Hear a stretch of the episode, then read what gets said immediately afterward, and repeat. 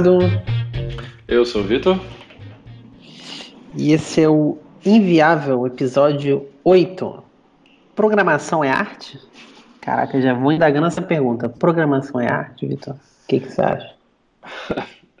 Começa já, já na certa questão, para a pessoa já ver a resposta e desligar agora, entendeu? Não ouvir mais o resto. É, é, too long didn't listen. É, é. não, para mim não. Essa é a minha hum. resposta.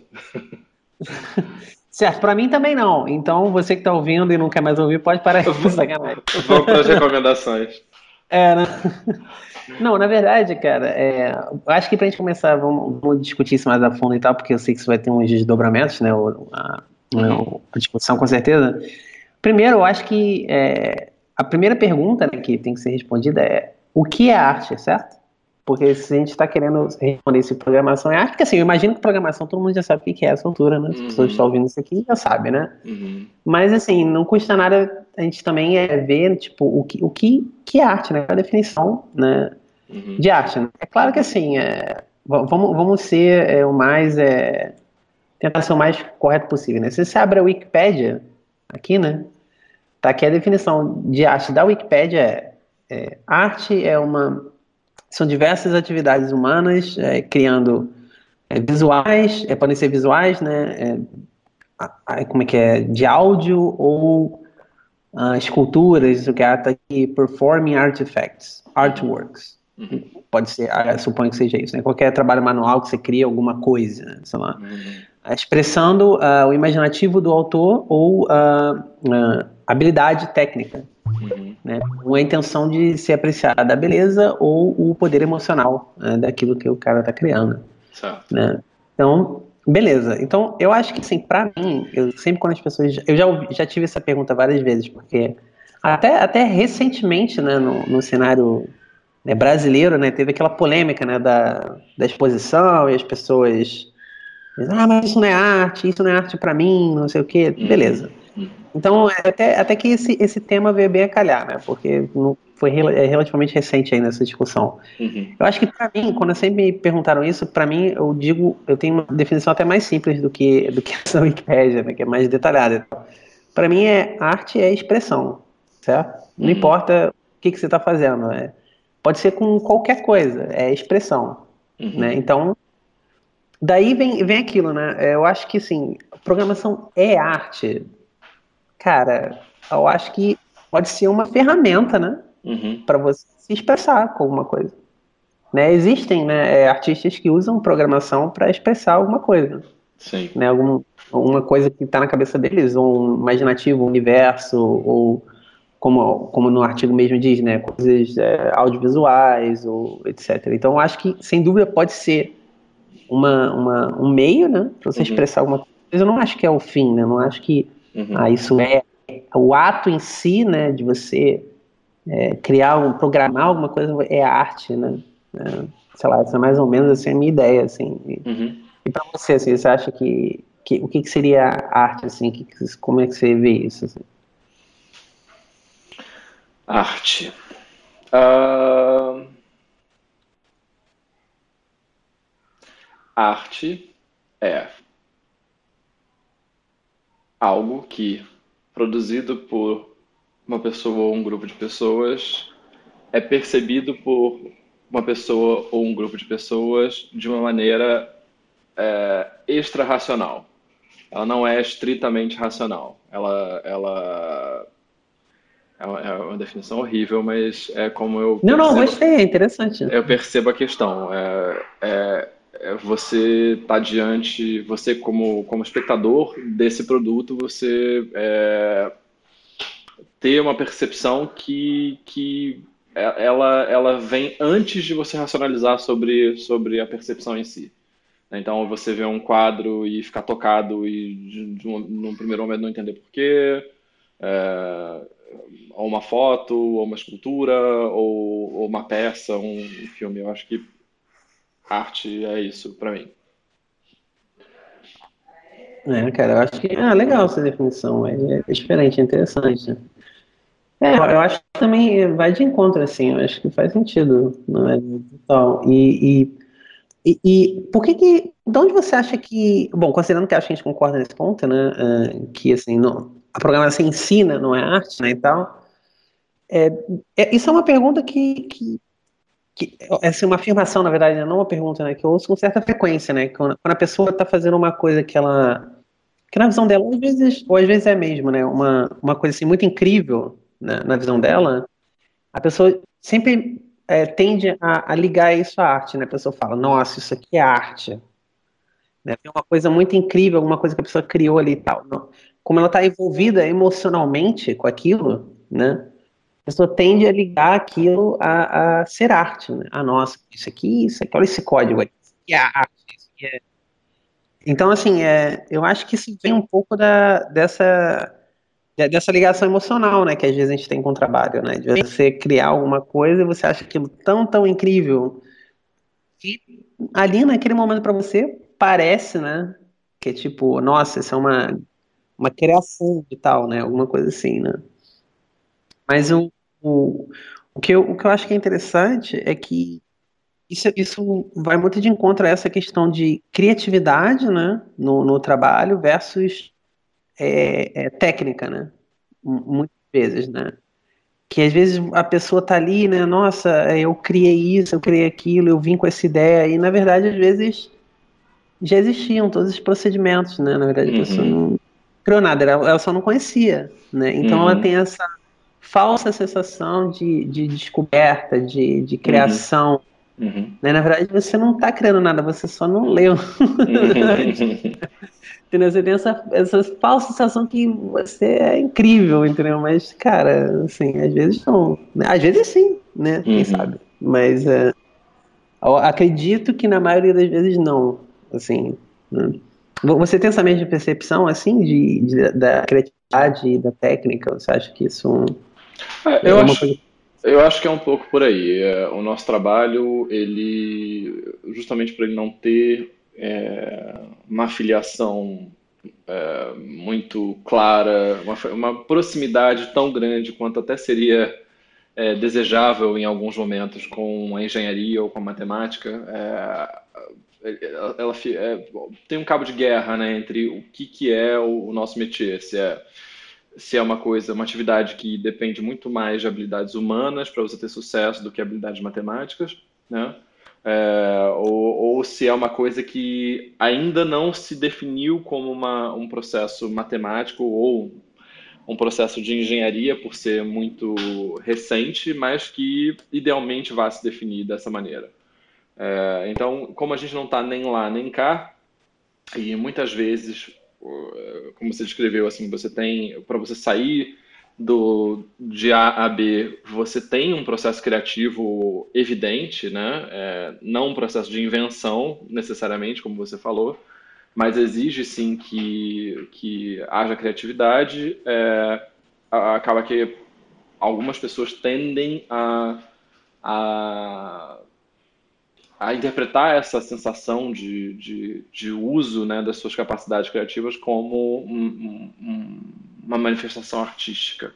Mas que, para mim, ao menos pelo que eu conheço de outras profissões, me parece ser inerente a qualquer pessoa que esteja fazendo alguma coisa com empenho na sua profissão né? e que esteja enfrentando situações novas, adversas, que sejam né? com, com, com alguma frequência. É, eu também tenho essa impressão que isso não é uma coisa, como você disse, não é, não é exclusivo né, da, da programação. E, e realmente é uma coisa comum, assim, todo mundo que se dedica a uma coisa, né, que acaba tendo paixão por, aqui, por aquilo, né, paixão não necessariamente, mas assim, qualquer ligação emocional, né, uhum. que você tem com, com o trabalho e tal, é muito comum você, você tentar ligar isso à, à arte mesmo, a um certo ponto. Uhum. Porque a arte, como você falou um, é, um pouco atrás, é, é tem, essa, é, tem essa parte emocional muito forte, né?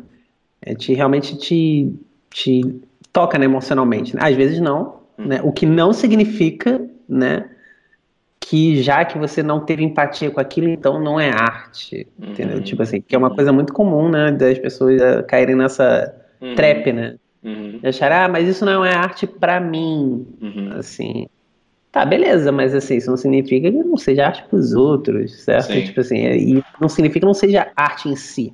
Ela pode ser uma, uma arte que simplesmente não, não ligou com você, não, você não teve empatia com aquela obra. E tudo bem, não tem problema também, né? uhum, né? Uhum. Gente né, tá aí, né, pra, pra gostar e desgostar das coisas, normal. Não, né? e, e, de certa maneira é, tem ligação com, com a sua fala no começo dessa, dessa relação entre expressão e técnica, né? Muitas vezes a pessoa considera que não é arte porque ela só considera arte um grupo determinado de técnicas.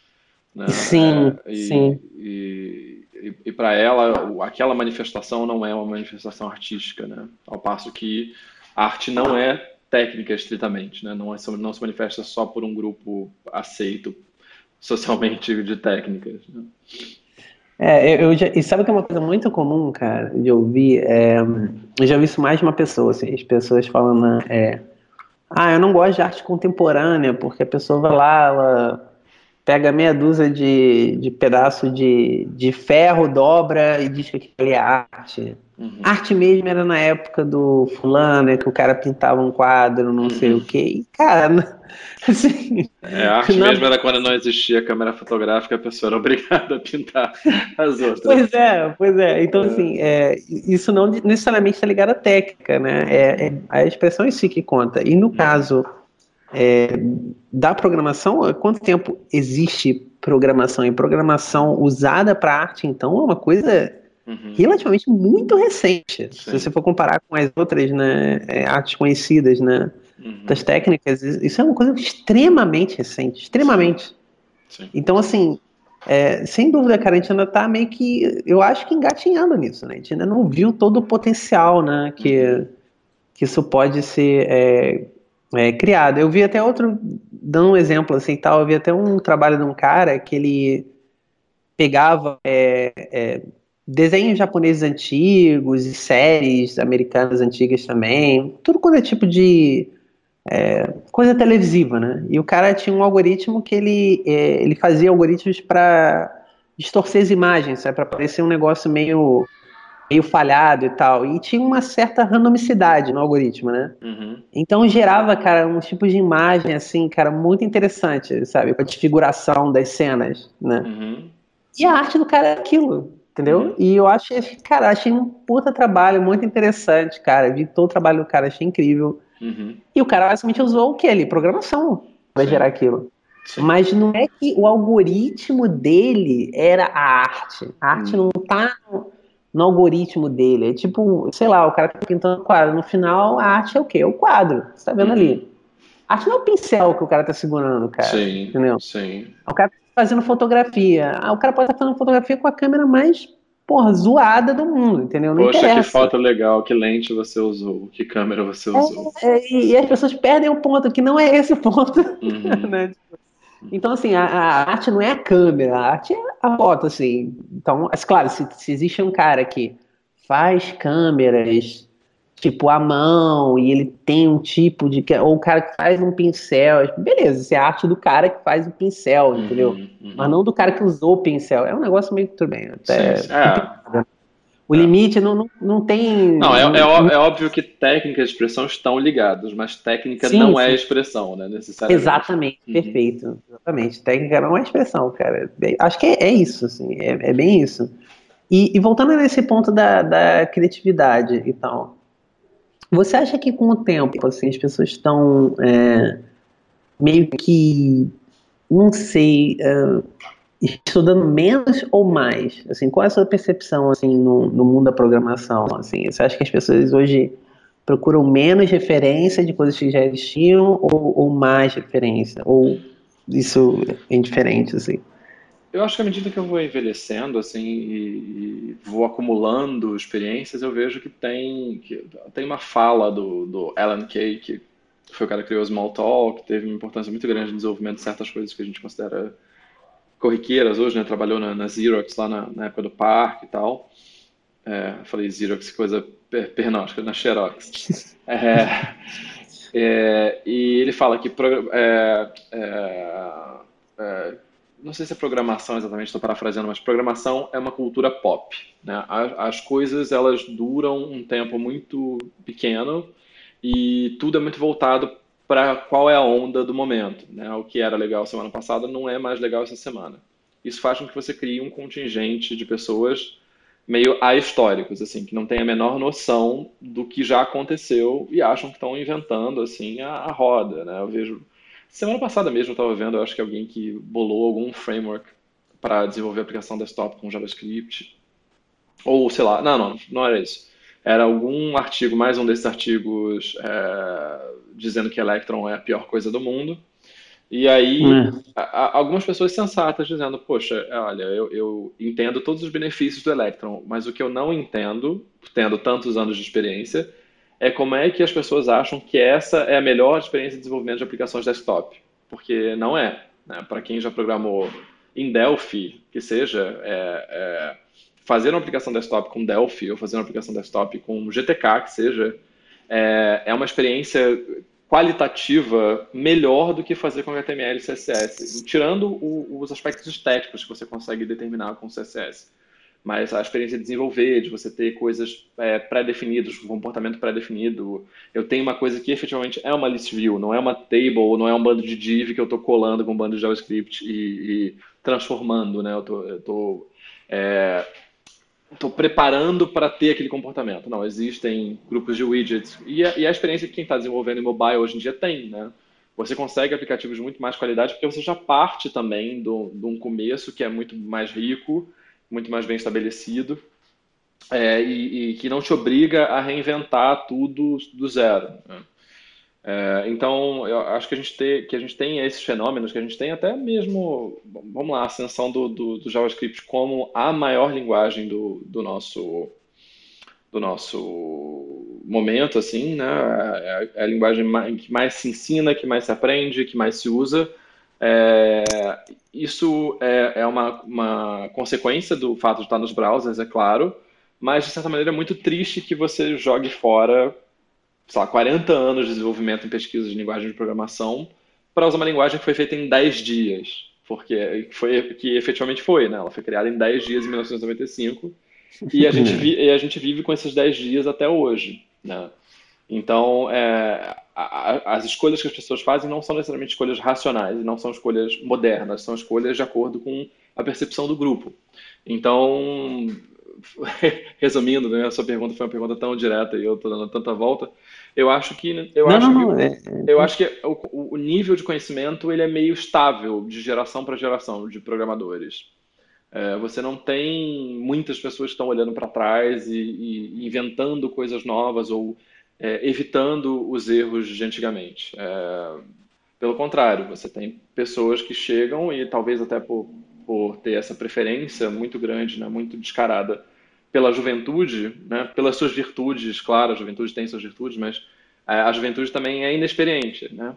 E esse pessoal que chega sem bagagem meio que chega com essa tábula rasa e vai preencher com essas redescobertas, né? Até voltando para o que você falou no começo. A pessoa trabalha e ela acha que ela está inventando coisas, e ela não está inventando nada. Né? Ela está tendo um processo criativo, mas ela está tendo um processo também de ignorância. Né? É como se a cada geração as pessoas tivessem que inventar o cálculo de novo, é, de certa maneira. É, então, muita coisa se perde. Isso tem muito a ver com um sentimento que é muito comum, cara, que em, em pequenas tarefas né, do dia a dia, né? Quando a pessoa pega um pega uma aplicação nova, ou pega qualquer coisa nova ali que ela nunca mexeu, né? Uhum. E ela olha o código e fala assim: cara, para que esse cara fez isso? Uhum. E aí começa a, não, não, vou apagar isso aqui, isso aqui não precisa, isso aqui não precisa. E quando vê, não tem nada funcionando, porque tem 50 casos que o cara que desenvolveu inicialmente pensou, né? Sim.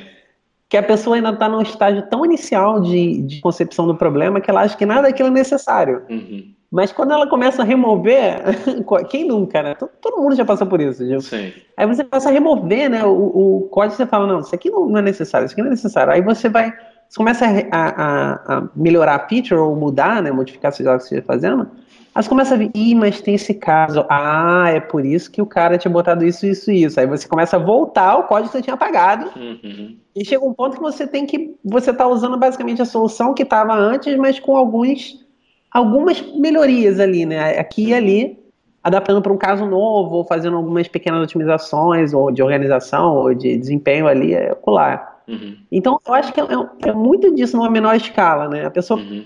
começa a criar alguma coisa, pensar, ah, tô inventando isso aqui, não sei o que, aí ela, depois de criar N coisa, ela descobre que tem uma library que já faz isso, né? Aí depois a pessoa vai, coloca lá o projeto, aí começa a usar a library, depois ela descobre que já existia esse recurso nativo na linguagem, além de precisar de uma library, sabe? Sim. A pessoa remove a library e começa a usar o negócio, sabe? Tipo, uhum. É muito, muito comum isso, cara. Eu vou te dizer um, um, um caso até mais, mais é, é, específico, né? O, tem, tem um repositório no GitHub que é You Don't Need a Lodash, uhum. que é tipo, para cada caso do Lodash, você é, ele te dá um exemplo de como você faz aquilo com JavaScript nativo, assim, de uma linha. Né? 99% dos casos, é, a grande maioria já, já existe a função nativa e quando existe é uma função de uma linha muito tosca de fazer. Uhum. Cara, você não tem noção de quantas vezes eu já colei link desse repositório em review. Uhum. Assim, uhum. eu já colei pelo menos 20 vezes, assim, uhum. sem, sem brincadeira. Porque, assim, toda vez que eu vejo alguém importando alguma coisa no, to, no topo de Lodash, uhum. eu já coloco lá o link You don't need Lodash. Aí tá lá. Ah, uhum. E, e, assim, é uma coisa muito trivial, certo? Eu não tô nem falando de nada complicado. Imagina quando a gente começa a crescer a escala para coisas mais complexas, né? Uhum. É, é, é, é, o famoso cargo coating, né? A pessoa pois não, é, não sabe a pessoa por que ela faz, mas ela faz. É, a pessoa tende a querer, ah, isso aqui é muito complicado, né? Pô, isso aqui não dá. Às vezes a pessoa, não existe uma coisa realmente disponível para resolver 100% do seu problema, certo? Uhum. Mas às vezes você pode encontrar pedaços já resolvidos, né? E aprender com aqueles pedaços e criar uma solução mais coerente, né? Uma coisa mais robusta, né? Sim. E pensar no que as pessoas já fizeram, né? Eu acho que é essa, essa é, até me dando uma pergunta, né? Você acha que essa procura, né, essa consulta prévia antes de você começar a fazer uma coisa, você acha que isso é uma coisa que vem, é uma coisa de maturidade, ou você acha que isso é uma coisa de, de personalidade, ou isso é uma coisa li, ligada a, a, por que não a técnica também? Tipo, isso faz parte da... Eu acho que tem elementos dos três. Eu acho que tem pessoas que, mesmo com maturidade, tendem a, a priorizar a ação, a racionalização. Né? Então, elas vão começar a escrever código antes de pensar no que elas estão fazendo. É, mas é natural que com o tempo a pessoa não tenha a mesma disposição ou ela já tenha sofrido bastante com esse comportamento, que ela saiba que pelo menos um pouco mais de, de parcimônia é, vai se pagar bem ali na frente quando ela precisar daquela energia extra que ela consumiria tirando aquilo tudo que ela fez ou repetindo coisas que já existem. É, eu acho que técnica é, é importante, sim, porque técnica tem tanto o componente da experiência prática quanto de, de você conhecer o que é feito. Né? Então, talvez é, esse, essa construção técnica traga o, o conhecimento que a pessoa precisa para não priorizar tanto a ação em certas situações. É, e, e, e, eu acho que tem um pouco de personalidade, sim. Tem gente que é mais cautelosa, a, às vezes ao extremo, e tem gente que é menos cautelosa também, às vezes ao extremo. Né? Então, tem as três coisas. E você? É, eu, eu acho que sim, cara. E eu acho que quando você está num ambiente também é, de trabalho onde. Eu acho que um, outro fator né, que eu até acho que é até legal de acrescentar. Quando o seu ambiente de trabalho ele é, existe mais troca, né? Uhum.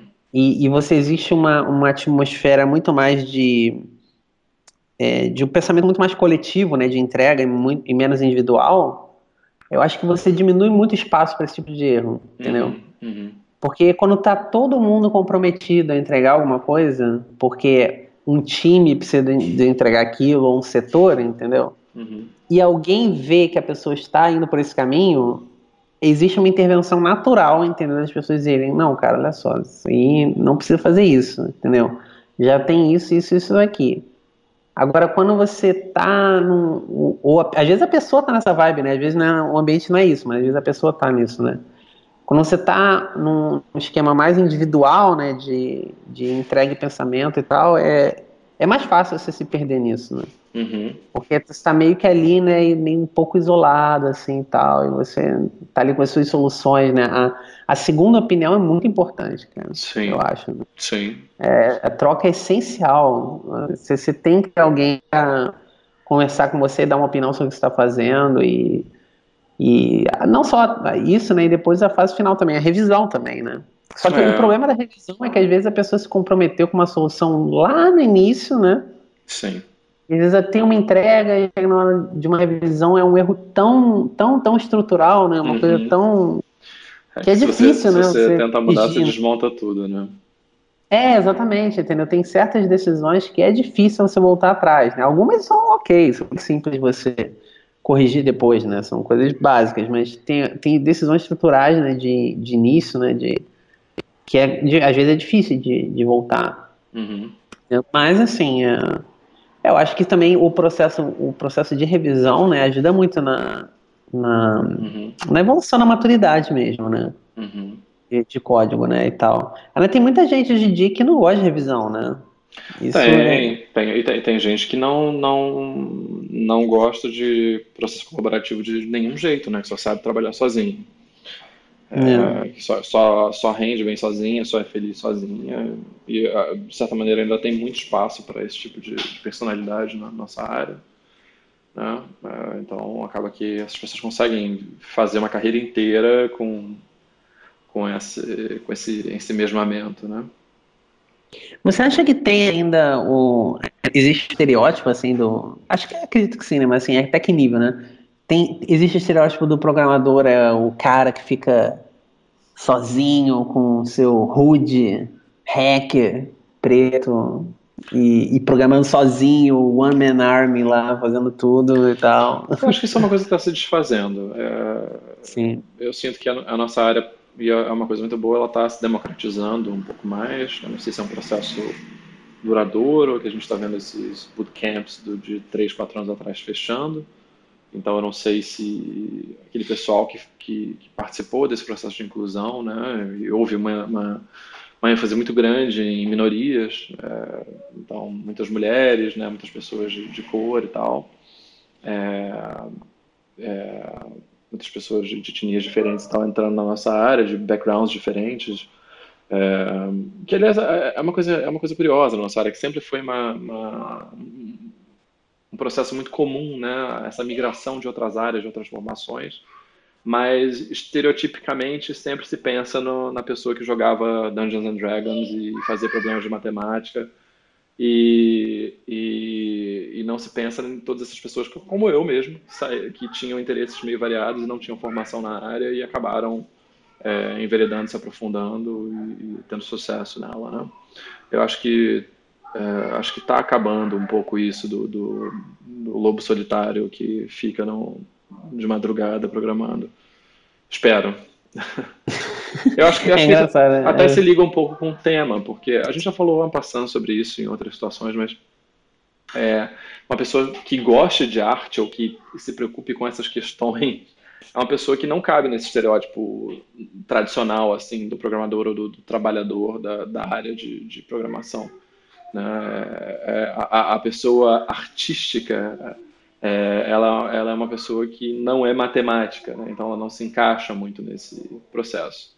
E eu acho que a, gente é, acabar com essas barreiras também traz uma riqueza muito grande, assim, porque a, a pessoa artística, ela, ela, tem, vamos lá, também é um estereótipo de outro jeito, mas ela, é um outro, é um outro, né? Ela po possivelmente tem mais preocupações humanas que são importantes, que podem ajudar qualitativamente o software no final. Ela traz uma bagagem diferente, traz referências diferentes, de, de traz inspirações diferentes, às vezes, do, do, de um conhecimento artístico que a pessoa tem, vem uma ideia de produto. É, é, que nem aquele Nobel de Física que, que eu não me lembro exatamente por que ganhou, se foi teoria da corda, alguma coisa relacionada a multiverso.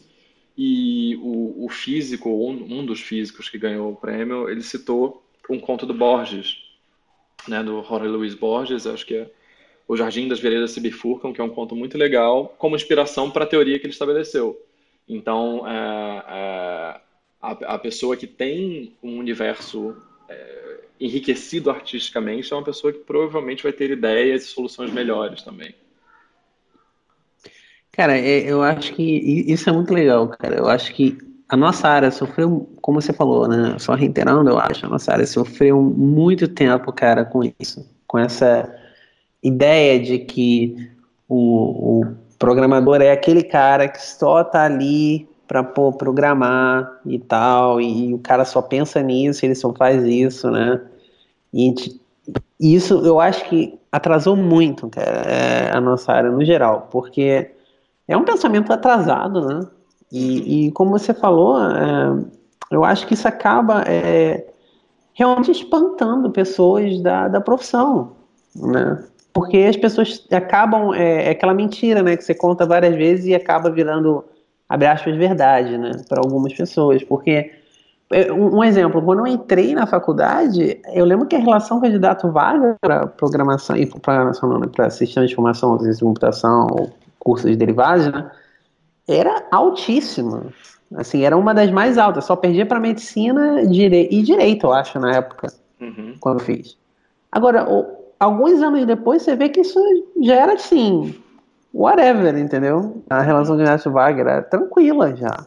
Hoje em dia, sinceramente, eu não, não tenho certeza porque eu não tenho acompanhado, mas creio que não, não, não é nem perto do que era naquela época, né? Sim. E, e, eu acho que isso faz parte desse desencorajamento mesmo, né? Esse estereótipo que é vendido, né? De que é tipo, ah, nossa, você tem que ser um nerd para você mexer com programação, uhum. ciência de computação. E, cara, e, e, não, eu, eu digo a, a, além, né? Eu acho que isso não é nem só área de programação, área de exatas em geral. Uhum. Né? Você vê a quantidade de mulheres que tem na área de exatas, por quê? É. Né? E engraçado que as mulheres começaram né, na área de programação, né? Era uma Sim. área inicialmente das mulheres, né? Isso Sim. é uma coisa mais ridícula, né? Ainda, né? É. Então a gente foi, né? O clube do Bolinha chegou, né? Nessa área, né? Uhum. E esses estereótipos chegaram junto e hoje a gente tem isso aí, né? A gente está tendo que correr atrás agora de diversidade, né? Porque a gente é. acabou destruindo a diversidade, né? Que, Não, que e, poderia e é, ter existido. E é curioso como, como as pessoas têm uma questão identitária, né, relacionada a, a, a esse estereótipo. Há, é, é sempre me impressiona, né, nessas situações, né, essa, essa pequenez assim humana, mas a, é impressionante a quantidade de pessoas, de caras, né, homens, homens brancos que, de então. Que, que tem uma, uma, baita rejeição à ideia da, de, de, dessa abertura, dessa, dessa diversidade, como se realmente eles fossem ah, os programadores naturais e os demais fossem apenas impostores ou invasores, né, que estão ali tirando o direito deles de, de, de, prezar por uma coisa que seja exatamente deles, né, só deles. É isso é muito louco, assim, acho, acho uma loucura. É, mas eu queria fazer uma pergunta, assim, é, lançar, aproveitar o tema. É, eu acho que programação, ela é, ela tem um efeito, tem uma relação matemática, lógica, estrutural muito forte, né, que se beneficia de um pensamento mais é, racional, mas é, existe uma estética na programação também, né? E Sim. Como é que você enxerga isso, assim, essa relação entre estética e programação, estética e solução é, técnica?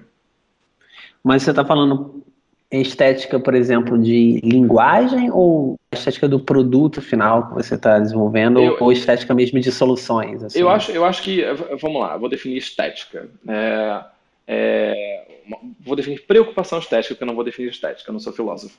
É, é, eu vou definir. É, preocupação estética é você se, se portar diante do que você está fazendo com a, a ideia de que é, aquilo ali vai estar. Tá, vai ser produzido de maneira que seja o mais belo espécime da, do, do, do, que você está tentando fazer, do, do, do, que você está tentando realizar. Então, por exemplo, é, isso começa do jeito que você formata ao seu código-fonte, a como você estrutura a relação entre as classes, a a estética final, a estética que o usuário vai, vai observar, a, a estética visual. Né?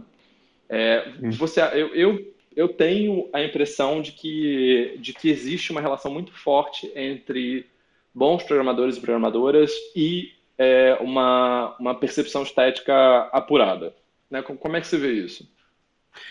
Cara, eu, eu acho que, que tem um fundo de verdade nisso sim. Assim, é, e, e, eu vou transformar minha pergunta até um pouco na resposta. Eu acho que realmente a, a preocupação estética vem em vários níveis, né? Diferentes e tal. Mas é, eu, eu vou até trazer esse exemplo um pouco para mim. Assim, eu sempre tive um, essa é, uma preocupação muito grande em vários níveis, né? De estética e tal. Mas eu, eu admito que depois de um certo tempo eu tive que realmente balancear um pouco, entendeu? A minha preocupação né, com, com o estudo, a minha vontade de ter tudo lindo, perfeito, maravilhoso, né? Com a performance mesmo, né? Com o hum. tempo que você tem que entregar aquilo e entender também é, para que, que aquilo serve, né? Se, se naquele determinado momento a estética é o mais importante, uhum. né? Eu, eu acho que isso é muito intrínseco com o tema que a gente está falando, porque nesse momento, quando você tem essa. Você vai ganhando essa maturidade de balancear isso, é quando você começa a realmente entender que no final das contas aquele ali é um produto e ele está ali para atender alguma coisa de alguém. Uhum, uhum. Né? Tá ali para atender a necessidade de alguém. Então, uhum. falando assim, em exemplos mais, mais concretos, né? para tornar mais simples o, o, o argumento. Se é, você está fazendo, por exemplo, um, um teste AD né, no, seu, no seu sistema, etc., e e a intenção é só saber, só validar aquela sua hipótese na, na no produto, aquilo ainda não é a, parada final, certo? Uhum. Você só quer validar se aquilo faz sentido no produto. A estética ali não é, não é tão relevante assim, entendeu?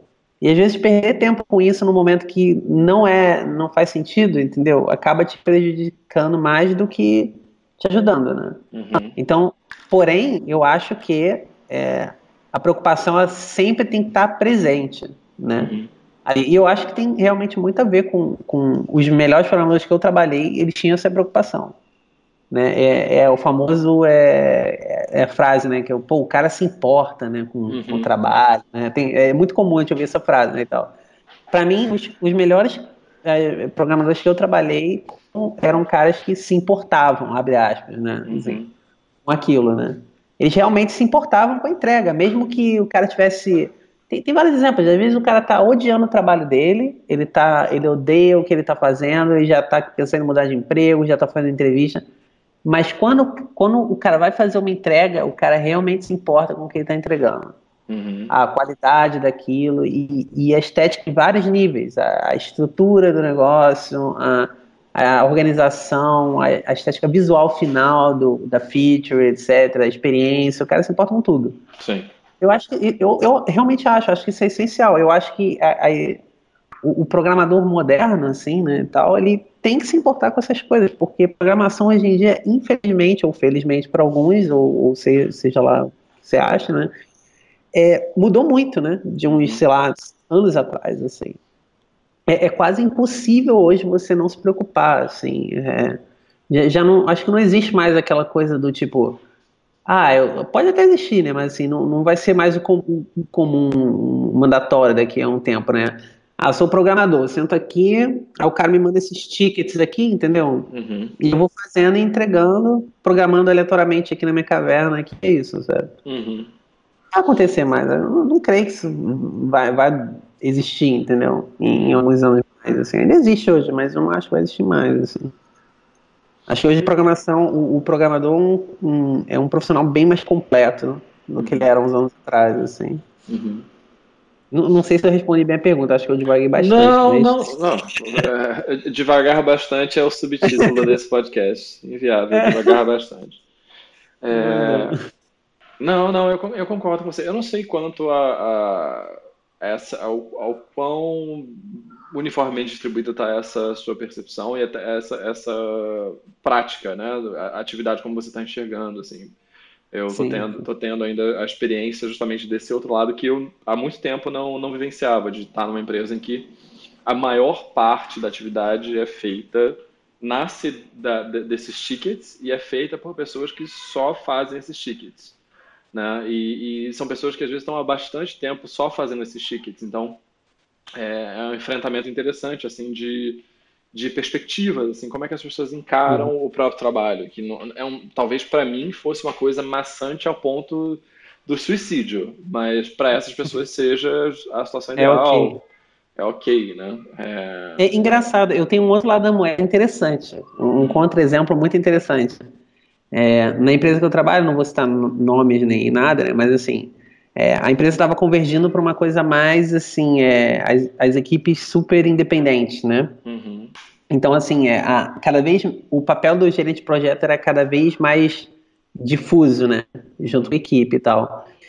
E existiam pessoas é, na, na empresa que não gostavam disso, porque elas falavam assim: é, ah, mas eu gosto mesmo é de sentar aqui e programar então não quero ficar discutindo a ideia do produto e etc e tal. O que agora eu vou trazer também uma polêmica também, certo? Nessa, nessa nossa divisão né, de trabalho, você tem gerentes de projetos, tem pessoas, vamos resumir em pessoas de produto e pessoas de desenvolvimento, certo? Vou uhum. colocar produtos de forma, porque tem várias, né, é, geralmente várias posições sobre isso. Produtos eu estou incluindo tudo, designer, UX, tudo, né? Um argumento interessante que, que me colocaram outro dia era que quando, quando a gente está falando de um, de um, na criação de um produto, geralmente existe está existindo né, essa crescente né, da cobrança do desenvolvedor ser uma pessoa mais voltada para o produto, né? Mas, no entanto, quando o desenvolvedor tem que desenvolver uma coisa mesmo, né, que é o, a função primária dele ali e tal, ninguém ajuda o desenvolvedor a desenvolver nada. Sim, certo? é um ponto bem interessante. É. Mas, ao mesmo tempo, quando você está falando de gerência de projeto, aí o desenvolvedor tem que ser é, auto-organizado, não, não, não, precisa ter um gerente de projeto. Ah, não, não precisa ter um designer, porque se o cara é front-end, o cara tem que saber um, um mínimozinho ali de. Já ouvi isso já? Mínimozinho ali de sketch, não sei o quê, para ter um de backup. Ah, não tem que ter o X, porque isso é um mínimo para o front-end saber, não sei o quê. Tudo bem, beleza, eu acho tranquilo isso, mas e o outro lado da moeda que é Tá, e, quem, e na hora que o cara for desenvolver, então, então quem é que ajuda esse cara, entendeu? Quem é que participa desse trabalho com ele? Porque quando chega nesse momento, é um momento em que só tá com o cara ali, não tem ninguém. Sim. Sim. Não, tem, não tem um gerente de projeto programando com ele, não tem um designer fazendo CSS com ele, certo? Uhum. O que, que você acha desse, dessa, dessa balança, né? Porque, não sei. Eu, eu acho que é uma coisa meio passageira, talvez seja até uma, uma, uma distorção que a gente sente por estar tá trabalhando é, em maior ou menor medida em empresas que estão usando tecnologias mais moderninhas, então provavelmente estão fazendo coisas mais modernas, estão fazendo produto. É, eu, eu vejo as coisas muito mais separadas e muito mais delineadas assim nas empresas tradicionais, né? nas grandes empresas, no enterprise e tal. É, e, e, e, é engraçado, né? O que, que a maturidade traz, assim. É, eu sempre tive bastante, bastante, ainda tenho, né? mas eu sempre tive bastante rejeição a, ao modus operandi do enterprise, que é aquela coisa é, muito feijão com arroz e cada um tem um micro quinhão do problema e cada um cuida do seu, né? E farinha pouca, meu pirão primeiro e tal.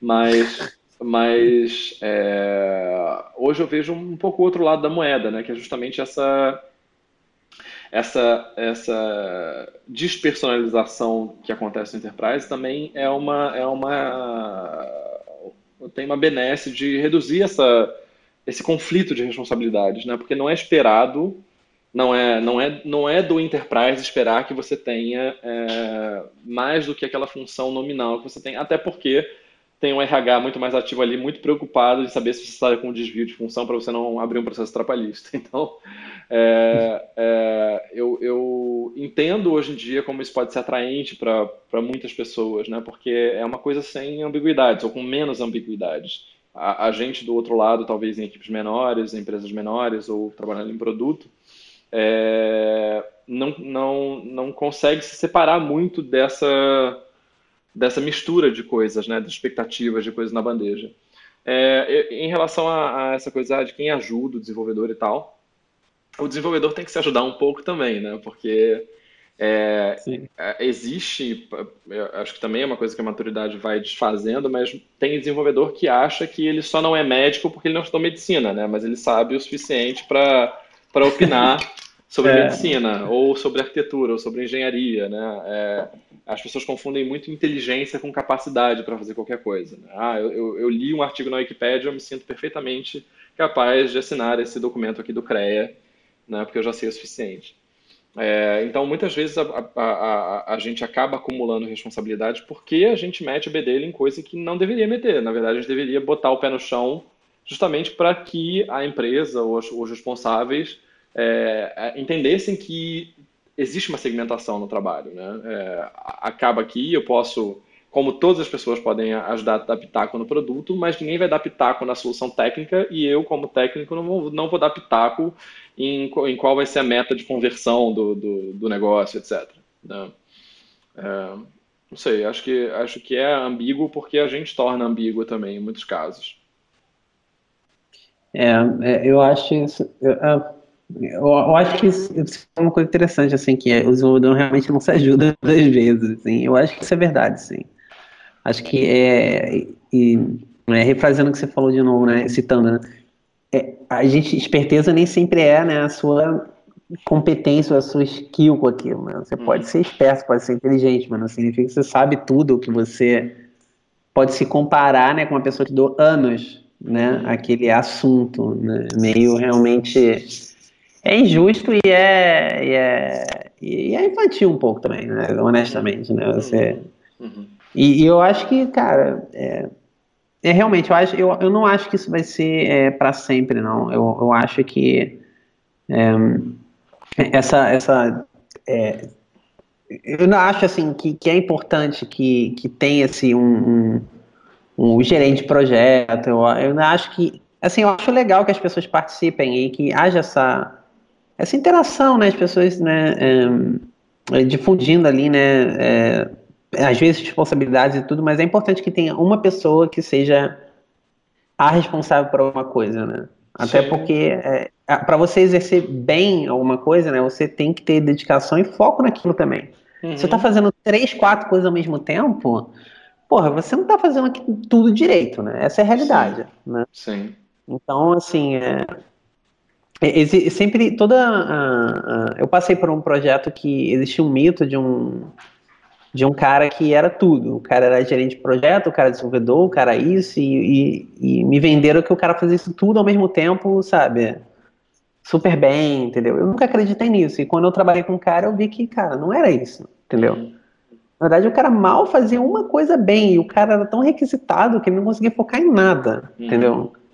Na verdade, era uma enganação que rolava ali, uma, uma enganação não, não dele para com os outros, mas às vezes da pessoa com ela mesma, né? Sim. Achando que você tá fazendo tudo ali bem pra caramba e tal, na sua percepção, né, interna, você tá mandando benzão. Uhum. E quando você olha de fora, você vê que na verdade não, cara, você só está tendo um desempenho medíocre em N diferentes tarefas, você não está tendo excelência em nada. Sim. Né? Então é, é complicado, né? Bom, é isso. Temos um um episódio. Temos um episódio. Vamos para as recomendações. Para Cara, Pix, você pensou em alguma coisa? Eu pensei em amenidades, não, não de programação, mas Muito bom. é válido. Recomendações são arte? Vamos lá. Vamos tentar uma nova discussão agora. É. É, cara, então, beleza, eu vou começar então. É, YouTube, certo? YouTube. YouTube, fotografia, estou agora na no total vibe da fotografia, então agora estou deep né, nesse assunto. Uhum. Então, é, eu vou recomendar um canal de um cara, é, é o nome do canal é Behead Taco, no YouTube. Uhum. Basicamente, é, ele é um cara que trabalhou é, na Fuji por 20 ou 30 anos, algo do tipo, né? E ele faz é, basicamente séries com. É, não, não séries, mas é, pequenos é, episódios de 20 e 30 minutos, né? Que não é uma coisa muito comum no YouTube, né? Uhum. E ele caça esses colecionadores né, é, raros de lentes e câmeras é, por Japão, Hong Kong, vários lugares e tal. E o cara apresenta isso tudo e ele tem vários outros tipos de conteúdo também. Ele faz alguns reviews de alguns equipamentos, fala, fala bastante de fotografia em si, entrevista fotógrafos e tal O canal do cara é cheio de conteúdo, conteúdo, cara, super qualidade, muito legal. E agora, recentemente, ele, ele, ele viu que esses vídeos estavam dando muito trabalho para ele e lançou, acho que um, um Kickstarter, algo do tipo. Eu tenho que rever o link certo onde que é. Onde ele vai fazer um documentário inteiro sobre isso. Né? É, maneiro. O filme hoje em dia, quem usa ainda, os, os artistas, fotógrafos, etc., que usam, e ele vai formatar todo esse trabalho que ele fez, todos os contatos que ele tem, vai fazer um grande documentário e tal. Pô, tô muito ansioso para ver, porque o cara é muito bom. Uhum. E o cara realmente entende do assunto, é muito legal. E o cara é muito amigável também, muito simpático, né? O cara tem muito carisma, realmente. Uhum. Adoro o canal dele, cara. Big Red Taco, pô, show. Se você gosta de fotografia, ou se você só tem curiosidade ou quer ver um canal legal no YouTube, independente se você gostar ou não, é muito legal, cara. É Alguns vídeos são densos, né? 20, 30 minutos, mas tem outros curtinhos de cinco minutos e tal. É bem legal. Muito é, bom.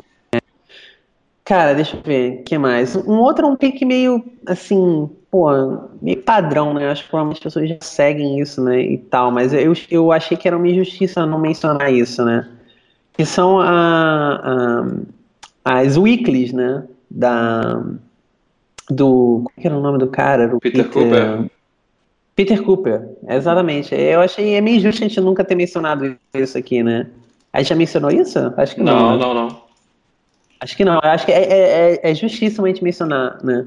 Ele, é, você quer ver o, site dele, né? cooperpress.com. Basicamente são base, é, mail lists, né?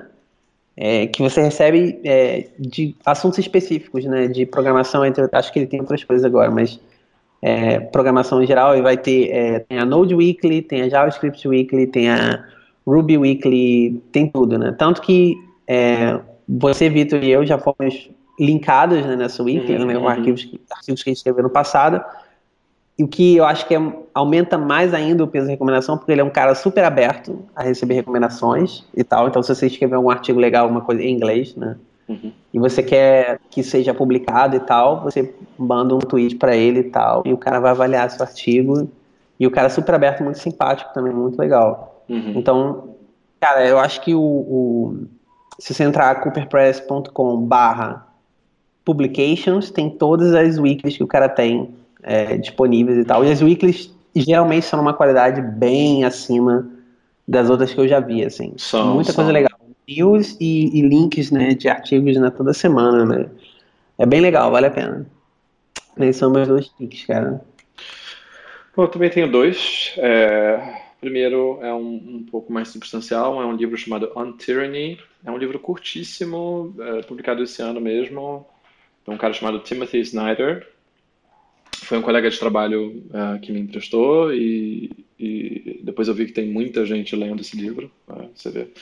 É, é, um livro que fala, acho que o subtítulo dele é 20 Lessons from the 20th Century. Então, assim, são 20 lições do século XX, que traça, pega essa questão da presidência Trump, é, como ela está se, se desenvolvendo. Então, é um livro bem atual, bem recente, é, e traça paralelos com os movimentos fascistas do início do século XX, né? E, e paralelos bem claros, assim. É, é, ele está usando essa tática tal que tal pessoa usou em momento tal. É, e como é que as pessoas responderam a isso na época? E, e, como é que as pessoas deixaram de responder e que consequências isso teve?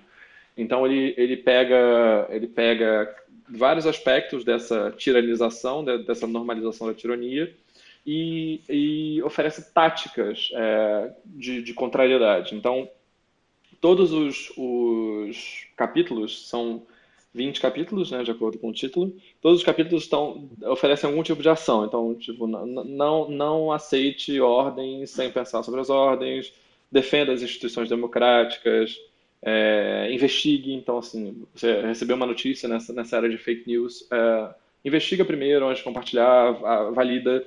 É, não se manifeste politicamente só em rede social. Né? É legal se manifestar em rede social, mas acaba virando mais uma coisa de, de manifestação identitária do que uma manifestação política mesmo. É, é prezar, até, prezar pela vida privada, né, no, no momento de, de hiperexposição, você ter uma vida privada em que você possa ter seus pensamentos privados e, e pensar privadamente sobre as coisas é importante. É, é, é, bem interessante, é bem legal, é uma leitura de uma sentada, é, vale a pena. E uma outra é uma, uma recomendação muito frívola, bem frívola, é, que é uma série que está na Netflix do Brasil, não sei como é que está em outros lugares, mas é uma série chamada The Good Place. É uma comédia é, de um dos criadores, um dos roteiristas daquela Parks and Recreation. E eu vi poucos episódios até agora, né, porque eu vejo no ritmo é, que, que meu filho permite, mas a, a ideia é que existe um lugar pós-vida é, que é o The Good Place, não é o céu, não é o inferno, é, é uma coisa que, que não é de religião nenhuma. E existe um, um mecanismo que você para computar como é que foi a sua, sua vida e, e se você merece estar nesse céu, nesse céu, estou chamando de céu, nesse Good Place. E a protagonista é uma mulher que está lá, só que aconteceu um problema, porque ela era uma escrota na vida real, na vida corpórea. Né? Então as uhum. coisas começam a desenrolar a partir daí. A partir do momento que ela chega, o Good Place começa a, a, ter um bando de dificuldades, aparecem coisas estranhas, acontecem coisas estranhas, porque tem uma falha no sistema que é ela. É uma série de comédia uh, com aquela Kristen Bell, Ted Danson, tem, tem um elenco legal, assim, bem afinado. E até agora tá valendo a pena. É isso. Legal. É isso. É isso, galera. Então é isso. Amiguinhos. Até semana que vem para todos. Até a próxima. Um abraço. Falou, até a próxima. Tchau, tchau.